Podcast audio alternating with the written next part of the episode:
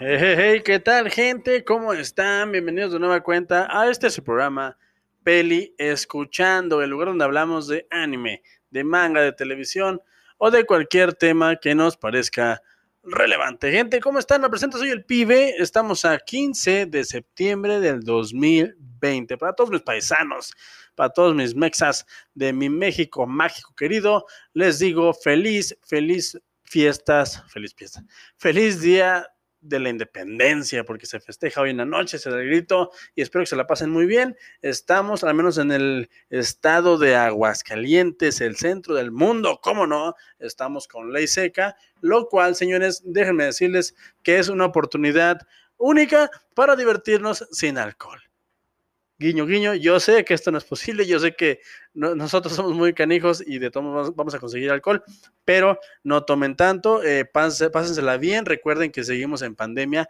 recuerden que todavía estamos eh, en semáforos eh, ahí alarmantes, así que cuiden a su familia, cuiden a su gente y créanme que esto todavía no se acaba, así que échenle ganas y pásenla bien, coman rico hoy y es día de festejar nuestro Día de la Independencia. Para toda la gente que nos escucha de, afuera del país, para todos aquellos que nos hacen el, enorme favor y, la, la, gran oportunidad de su atención, gente, pues les digo que en como ya he dicho, segmentos pasados, estas fechas, el día de hoy y mañana, el 15 y el 16, son días que agarramos los mexicanos para festejar el Día de la Independencia, aquella fecha en la cual el señor Miguel Hidalgo nos eh, eh, ayudara a salir del yugo de los españoles. Eso es en resumidas cuentas, obviamente sabemos que es más complicado, pero pues ahí está.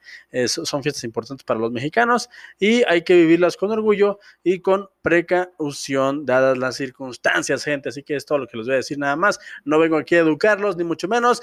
Y lo que les acabo de poner en un principio es parte del soundtrack maravilloso de la película de la cual vamos a hablar el día de hoy. ¿Cuál película es esa? Se preguntarán. Nadie te pregunta nada. Ah, los de producción, ya los extrañaba. Nosotros a ti no. Yo lo sé, yo lo sé, pero yo les pago, ¿ok? Bueno, eso sí. Así que háganme caso. Por eso, ya ponte a grabar. Ok.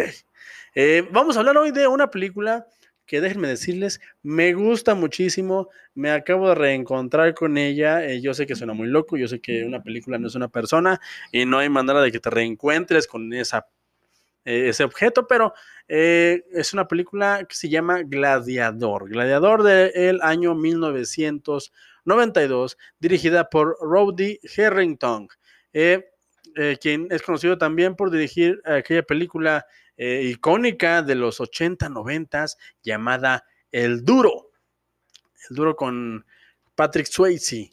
Creo que, creo que lo pronuncié bien. Eh, es una película muy ochentera eh, que, la verdad, si a mí me lo preguntan, si a mí me lo preguntan, Patrick Swayze, pues es, es, un, es un ícono de los 80. E, esta película de El Duro es una película que raya, es del 89, raya en en la década de los 80, 90, y es una película que, tiene toda esta onda, toda esta onda de, hombres que en, esta época de los 80, eh, no sé si ustedes recuerdan, a lo mejor no, porque son más jóvenes que yo, yo tengo ya treinta y tantos, como les he dicho muchas veces, en esta época del cine en especial, al menos en Estados Unidos, se usaban mucho los héroes de acción eh, que sabían artes marciales. ¿Por qué? Porque había ocurrido no hace mucho tiempo un boom del kung fu, al menos en Occidente, gracias al señor, al grandísimo maestro Bruce Lee, y eso lo adoptamos en el Occidente, y los eh, americanos, los Estados Unidos, empezaron a hacer sus héroes de acción a gente eh, con rasgos propiamente americanos y que sabían también artes marciales. Uno de ellos fue en su momento el señor, el señorón Patrick Swayze hizo una película que se llama El Duro, que si te gustan las películas ochenteras, esta es para ti. Pero, pero, esa la vamos a dejar para otro día, porque el de la cual les quiero hablar hoy, sí, sí voy a hablar después del Duro, porque ahora que la estoy viendo, sí, sí me, sí me da mucha, mucha nostalgia y creo que hay varias cositas ahí a, resaltar de esa época del cine en especial. Pero la que me tiene hoy aquí frente a este transmisor frente a este eh, aparatejo llamado micrófono y haciéndoles llegar a mi, mi, hermosa, mi varonil y mi estruendosa voz hasta ustedes, hasta allá, todos los fanáticos de Pele Escuchando, que son mi mamá, mi esposa y mi hija. Eh, es, es, una película que yo vi cuando era muy niño, eh, muy, muy niño, me acuerdo. Les estoy hablando de aquellos tiempos en los cuales aún veíamos televisión abierta, nada más échenle cuentas. Estamos hablando por ahí de principios de los 2000.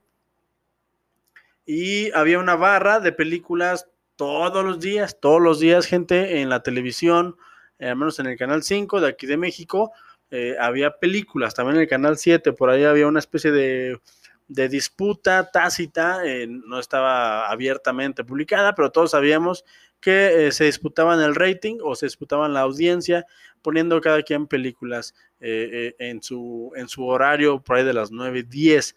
Yo, yo recuerdo mucho que cuando era niño y mi padre, al cual le mando un gran saludo, nos daba chance de ver películas y nos dejaba ver que ahí. No siempre era tan buena idea porque muchas veces sacaban películas que no eran necesariamente para niños, pero, pero eh, gracias a eso, en uno de estos días me tocó ver una película que se llama Gladiador. No se confunda con la película de Russell Crowe, nada que ver, eh, obviamente, eh, pero no por eso menos menos importante esta película para mí, porque Gladiador recuerdo que me gustó mucho. Para mí, justo antes de conocer al señorón Silvestre Stallone, de conocer a Rocky, y de ser consciente de toda esta saga de, de pugilistas, de boxeadores que se, que se entregan la vida en el cuadrilátero. Y justo antes de ser consciente de que me gusta este tipo de, de género de cine, este cine eh, que habla de los boxeadores, eh, llámese boxeo ilegal, llámese peleas clandestinas, llámese boxeo eh, legal, lo que sea, hay una hay una parte de estas películas que a mí me gustan mucho, esta onda de, ganarte la vida por medio de tus puños, por medio de esforzarte todos los días entrenando, por medio de, ganarle a tu rival con juegos mentales o por medio de ganar tu cometido con pura voluntad. Eh, son eh, narrativas que a mí me llaman mucho la atención. Ahí está Rocky, ahí está Creed, que, que me gusta mucho, ahí está Warrior, ahí, está La Revancha, ahí está el mismo Russell Crowe, tiene una película que se llama The Cinderella Man. Eh, hay varias películas, hay muchísimas películas que se dedican a explorar este, este complejo mundo del boxeo, un, mundo en el cual no hay tregua, en el cual los involucrados, ya los deportistas, claro, eh, entregan el físico, entregan la vida, entregan la salud, por un espectáculo a cambio de una remuneración económica, la cual les da la esperanza o les da la oportunidad de acceder a una vida mejor. La verdad es que es un deporte, creo yo, eh, junto con el béisbol, junto con el fútbol americano, eh, cuál más eh, que no recuerdo en este momento. Creo que esos dos, esta triada de deporte, de deportistas, que es el, el básquetbol, el béisbol. No, el básquetbol no, para mí no. El béisbol, el fútbol americano y el boxeo. Creo que esta triada de deportes eh, tiene unas narrativas muy interesantes eh, en el cine, al menos para mí. Obviamente toda película de deporte eh, es, es válida, al menos desde mi trinchera, porque son películas que te demuestran o que te dejan un mensaje que el trabajo duro tiene su recompensa. Obviamente, eh, que más allá de tener talento nato, que más allá de tener las habilidades, hay que trabajarlas, hay que ser fuerte mentalmente, hay que estar fuerte físicamente, hay que tener todo en tu casa en orden para que no te lleves esas peleas al cuadrilátero. Y precisamente de esto va Gladiador, gente. De esto va precisamente porque eh, me la encontré antes de, empezar a hablar de lleno de la película. Quiero platicarles rápidamente porque me interesa que, sepan por qué es que me gusta tanto esta película. Esta película me gusta mucho porque la vi, eh, creo que antes del 2000, por ahí del 99, en el 2000 más o menos. Eh, esta película es del 92, nada más para que echen cuentas. Esta película es viejísima. bueno, ya estoy viejo, obviamente. es una película del 92. Me acuerdo que la vi y me gustó, me atrapó bastante. ¿Por qué? Porque no es una película, si bien es una película, eh, de lo, de lo más elaborada, no lo es, una película digna hija de los 90, que de ahí creo que para mí eh, eh, tiene su mayor plus porque a mí este tipo de cine, a mí este tipo de películas, las películas de los 90, eh, su tipo de, fotografía, su tipo de actuaciones, el tipo de relatos, eh, para mí son muy interesantes porque obviamente me provocan nostalgia. Y el otro día, el otro día, el domingo para ser exactos, eh, estaba por ahí navegando en las aguas interminables de nuestro tío Netflix. Netflix, ¿cómo estás? Espero que estés mucho, mucho, muy bien. Eh, te mando un gran saludo. Eh, y me encontré con esta grandísima película. Está muy escondida, la verdad es que no está muy a la mano.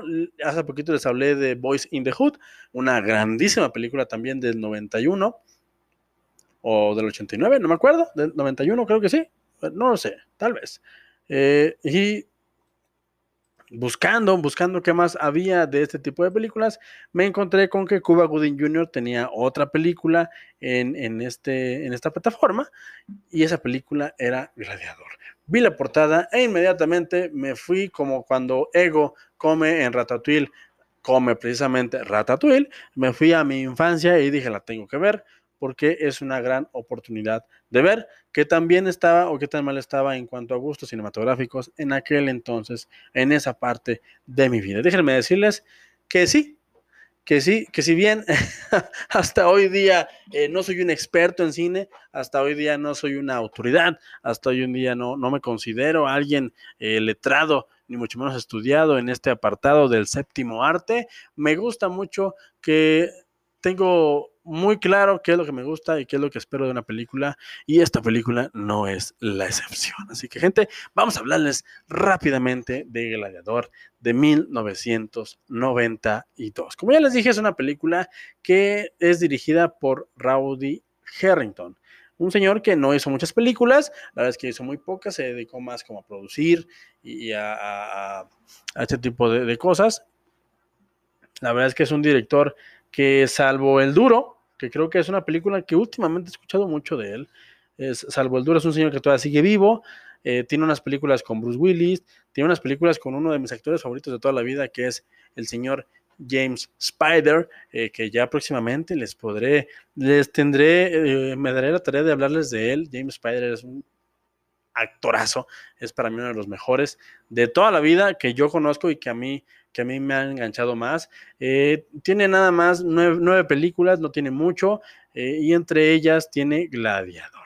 Tiene una que se llama Persecución Mortal, la verdad es que no me acuerdo cuál es, pero eh, es un cine muy, muy noventero que creo, creo yo, que vale mucho la pena checar por ahí qué más tiene en, en su haber de películas.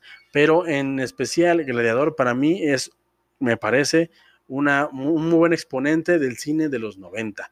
Un cine que tiene toda esta, todas estas canciones noventeras.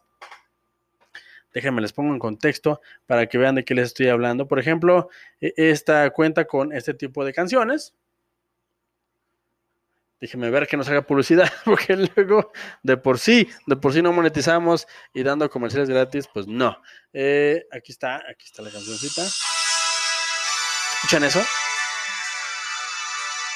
Estamos hablando del 92, cuando esto era lo, lo, lo in, lo, lo cool, lo, lo, chévere en los 80, pero en principios de los 90 todavía estaba muy, muy metido en la música y a mí me encanta.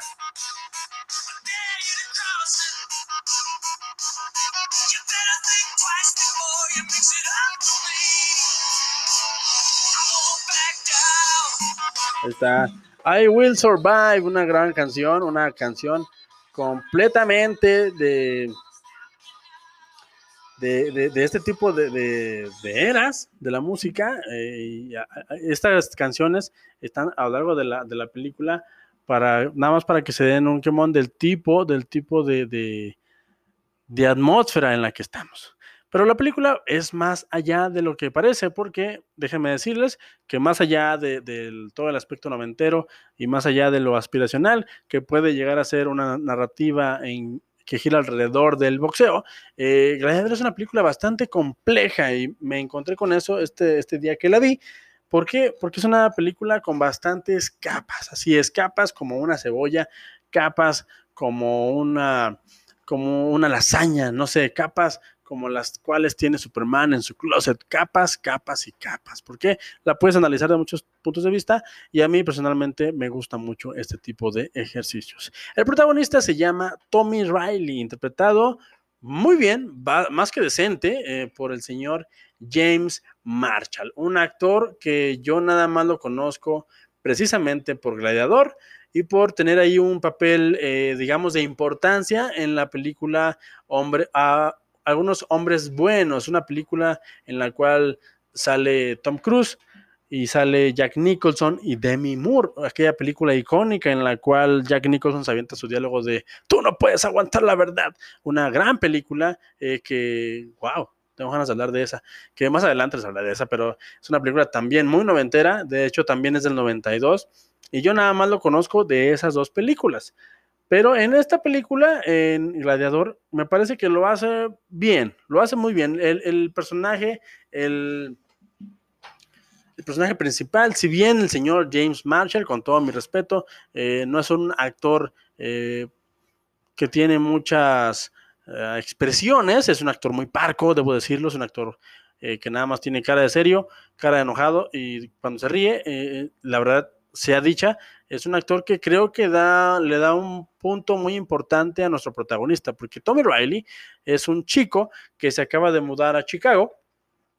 No sabemos de dónde viene, pero por lo que vemos, por cómo se viste, eh, intuimos que viene de un lugar más eh, favorecido, digámoslo así, viene de una, viene de una vida en la cual la ha estado yendo bien, eh, ya tiene, ya tiene su, sus 18 años, más o menos aproximadamente, según eso. Porque estoy seguro que el señor James Marshall, pues ha de tener como unos 30 para ese entonces, y se muda a Chicago por cuestiones de la vida, porque su papá debe dinero, porque su papá no ha visto la suya, y cabe aclarar que su papá eh, es un señor que se que es apostador compulsivo. Esto más adelante en la trama va a ser muy importante. El señor eh, Tommy Riley, ya les dije, eh, se muda a Chicago, y nada más vemos como él en, una primera escena, un muy bonito plano que te deja ver eh, cómo Chicago en este momento de la historia de, Estados Unidos en el 92 es un lugar muy oscuro, es un lugar eh, muy problemático, no sé si, si hoy día todavía sea así, la verdad es que no estoy tan seguro, pero se ve que Chicago es un lugar duro, es un lugar donde solamente los fuertes sobreviven. Es un lugar áspero, es un lugar sucio, es un lugar que, hay casas vacías, es un lugar que, diario que sales a la calle te juegas el pellejo. La verdad es que eh, eh, en el primer plano, con los primeros ¿Qué te, qué, te gustan? Cuatro o cinco minutos, el director Rowdy Harrington junto al director de fotografía nos dejan ver en qué, en qué lugar está el protagonista y eso a mí me gusta mucho porque nos mete en atmósfera. Vemos a un tipo, a un güerito, si así lo quieres ver, porque James Marshall es un, tipo eh, ario, es un güero, rubio, eh, vemos, lo vemos caminar por estas calles y parece un poco contrastante, como él, eh, donde vemos que tiene un porte, eh, va más o menos favorecido, un poco elegante, camina por unas calles de unos barrios en los que claramente las cosas no van nada bien. Y llega a una escuela, llega, supongo que es la, preparatoria, no sé qué, grado sea allá en Estados Unidos, llega a la preparatoria se mete a su salón y desde, desde primera instancia, desde el principio, desde el principio vemos que hay chicos problemas. Es una, es una onda muy bonita porque déjenme decirles que es como, eh, es como mezclar Rocky con eh, mentes peligrosas. Aquí va a haber boxeo y aquí va a haber gente que va a la escuela y niños problemas y problemáticas de la educación de Estados Unidos. Eh, y esto me gusta mucho porque vemos aquí gente muy violenta en la escuela, eh, vemos a policías afuera de la escuela evitando problemas y, esto nos deja ver que, les repito, Chicago es en, en, el 92, al menos para esta película, para efectos de esta narración, Chicago es un lugar muy, muy duro y creo que, lo es, no por nada está la serie de Chicago PD, supongo, ¿no? Eh, un, saludo para Chicago, un saludo para toda la gente que reside allá, mis respetos y espero algún día poder conocer, porque la verdad es que independientemente de que se vea un lugar muy áspero, muy duro, eh, se ve, se antoja, ¿no? Se antoja ir porque neva muy seguido, porque supongo que se de comer delicioso y porque debe tener algún atractivo. Yo la verdad no, no, no descarto algún día darme una vuelta por allá y un saludo para toda la gente de Chicago, ahorita que estamos hablando de eso. Y pues nada, el señor Tommy, el señor, eh, pues vemos el que está en la escuela y que es un tipo bastante inteligente, que, de menos sabe leer y se le da eh, como plus, sabe, escribir bastante bien. La maestra lo, lo retoma y, hace énfasis en que eres bueno para la escuela, eres bueno para, para escribir. E incluso hay un diálogo muy bonito en el cual le dice, eh, ¿sabes qué? No es suficiente con tener talento, hay que trabajarlo. Eh, el tener talento no es nada si no lo trabajas y no lo enfocas. Y eso para mí, para mí, gente, a mis treinta y tantos, me parece un mensaje súper positivo para las nuevas generaciones y para uno mismo, que todas tenemos ganas de hacer algo diferente o de hacer algo de nuestra vida o de hacer algo que te apasiona. Obviamente, no todo es talento, yo lo sé, pero si tienes talento tienes que trabajarlo. Así que échenle ganas, el tío pibe se los recomienda avanzando con la trama, el señor Tommy Riley, eh, después de que va a la escuela y después de que ve a una chica por ahí que le gusta, porque recordamos que en los 90 va y sigue a la chica a una cafetería, de la cual la cafetería es, eh, eh, es de la mamá de esta chica, tienen ahí un, par de, de diálogos y la chica le ofrece trabajo. Y él se queda porque quiere trabajar, porque su papá, para esto se nos revela que acaba de conseguir un empleo que lo tiene que llevar fuera de, la casa de Chicago. La mamá tiene poco que se murió, tiene cerca de un año, nada más viven ellos dos. El chico acepta el trabajo, se queda a trabajar, se va a su casa y cuando se va a su casa le dicen unos matones, ¿sabes qué, compa? Andamos buscando a tu papá porque nos debe una buena lana. Así que dile que venimos o si no, va a haber consecuencias si la lana es tanta al día siguiente o escenas después, como quieran ver, eh, se ve al señor Tommy eh, teniendo una rencilla con unos chicos de la, de la, escuela, porque como les digo, hay chicos problemas, hay chicos que ya le agarraron idea y el señor Tommy pues no se deja, es un, es un protagonista bastante, bastante parco, pero bastante duro, eh, y lo ven que, que, tira un par de, de jabs, y lo, lo, cual después nos revela que él, en donde estaba estudiando antes, era, era un campeón de boxeo, un cazatalentos lo ve y lo meten sin querer, sin deberla ni temerla, al mundo del boxeo ilegal de Chicago. ¿Por qué? Porque le prometen que si pelea un par de veces, eh, va a tener dinero para pagar la deuda de su padre. Y aquí arranca una narrativa eh, llena de, pues de, de emociones, por así decirlo, de, emociones, es, un, es una montaña rusa porque vemos al señor Tommy hacer amigos, perder amigos, eh, conocer a una chica que le gusta, lo vemos también conocer a alguien que, lo puede ayudar, pero que al final se descubren sus negras intenciones, vemos como alguien eh, le echa la mano y no necesariamente su padre, vemos cómo se rodea de gente gracias a, su talento y gracias a su personalidad tan honesta. El, tipo es muy parco, pero es muy honesto, es muy honorable, si así lo quieres decir. Y en el camino se encuentra con el señor Lincoln, un personaje interpretado por el señor Cuba Gooding Jr., que viene a interpretar Voice in the Hood y que lo hace bastante, bastante bien. Aquí obviamente es un papel un poco menor, pero es un papel bastante importante porque es otra visión de cómo se llega a este mundo de, las peleas ilegales. El señor Cuba Gooding Jr., eh, si bien el protagonista está en las peleas ilegales porque quiere conseguir dinero para pagar las deudas de su padre, porque no quiere que lo estén molestando y porque en el fondo quiere a su papá y no quiere que lo maten. El señor Cuba Gooding Jr. es un afroamericano que vive en Chicago que ve como única oportunidad de salir del gueto boxear pelear por su vida todas las noches y boxear y boxear y boxear y sacar dinero y sacar dinero. Esto me gusta mucho. También está otra, otra visión que es la del personaje romano, un cubano que anda por ahí echándole sabor a la película y que se hace muy pronto en la película amigo del señor Tommy que vemos que es otra parte también como de yo sé pelear, eh, me gusta pelear y yo me, me, la paso rico en la vida, hermano, y yo por eso lo hago, pero pero, pero, pero, eh, eh, la película no le favorece tanto a este personaje. Esto es lo que les voy a decir nada más.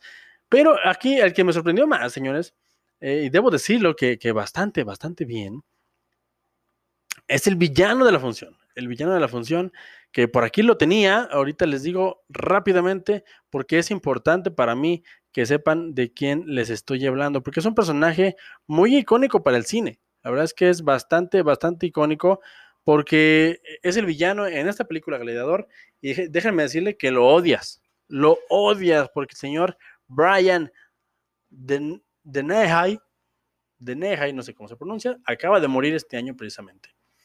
Eh, en abril. Ah, no sabía. Caray. ¿Lo ven? Esto es en vivo. Este programa es en vivo. Eh, acaba de morir este año. Y déjenme decirles que nos dejó uno de los villanos más, eh, bueno, para mí un villano muy emblemático que yo tenía siempre en mente. Esa, este policía malo, un poco corrupto, un poco ideoso, pero súper bien interpretado por el señor Brian. Eh, el policía que le hace la vida de cuadritos a, al señor John Rambo en la primera, en, The First Blood, en, el 82, una película que, me digan lo que me digan, pero Rambo y, y, Rocky, las primeras, son películas que se cuecen aparte de lo que me digas. Son dos películas buenísimas y The First Blood, eh, aparte de dejarnos a un, un icono de acción de los 80, nos dejó también a un gran villano, una gran actuación, y es el señor Brian Dennehy. Y el señor Brian Dennehy repite como villano en esta película, en la película de Gladiador. Y lo hace maravilloso. Gente, e, es un personaje que amas odiar porque sabes, sabes precisamente por dónde van los tiros, porque como les digo, es una película de boxeo, es una película de deportes y sabemos eh, hacia dónde va esto, ¿no? Muchas veces es poco probable que te sorprendan, pero sabemos hacia dónde va y lo que nos importa es ver cómo lo hacen. Y créanme que el señor Brian Dennehy nos deja un villano de la función bastante memorable, una persona que, les digo, disfrutas odiar porque lo hace muy bien, lo hace más que bien eh, y fue de las sorpresas para mí de ahora que revisité, porque yo pensé, dije, bueno, a lo mejor eh, ahora que la veo otra vez me voy a dar cuenta del pedazo de actor que es Cuba Gooding Jr. y que a lo mejor no lo hemos valorado tanto, pero sí, sí actuó muy bien, pero el villano está fantástico. Creo que sí, una de las eh, virtudes que tiene esta película es que por la cual funciona tanto es por la calidad de su villano, de, esa figura enigmática que es el opresor o el mafioso allá en, las, en las sombras de esta pequeña ciudad o de, este, de esta gran ciudad que es Chicago. Y el señor Brian lo hace bastante, bastante bien. Entonces déjenme decirles que lo hace increíble porque yo, yo lo odié, lo odié bastante con su personaje de Jimmy Horn, otro boxeador. Y, créanme, es, una, es una odisea, es una película, como les dije al principio, muy noventera, pero que vale mucho la pena ver.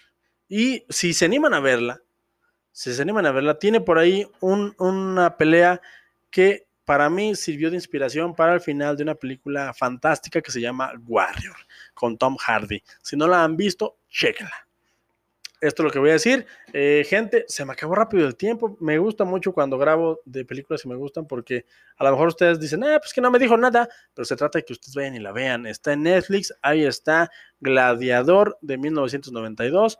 Eh, no tiene pierde, la van a disfrutar. Y pues nada, gente, se me acabó el segmento. Hay que seguir con los deberes. Eh, es un placer estar aquí con ustedes. Y pues nada, me despido. Y recuerden, gente, no importa lo que yo les diga, lo que importa es que ustedes, ustedes, gente, sí, tú, tú, tú y tú, que me escuchan, se formen su propio, su propio punto de vista. Hasta la próxima. Yeah.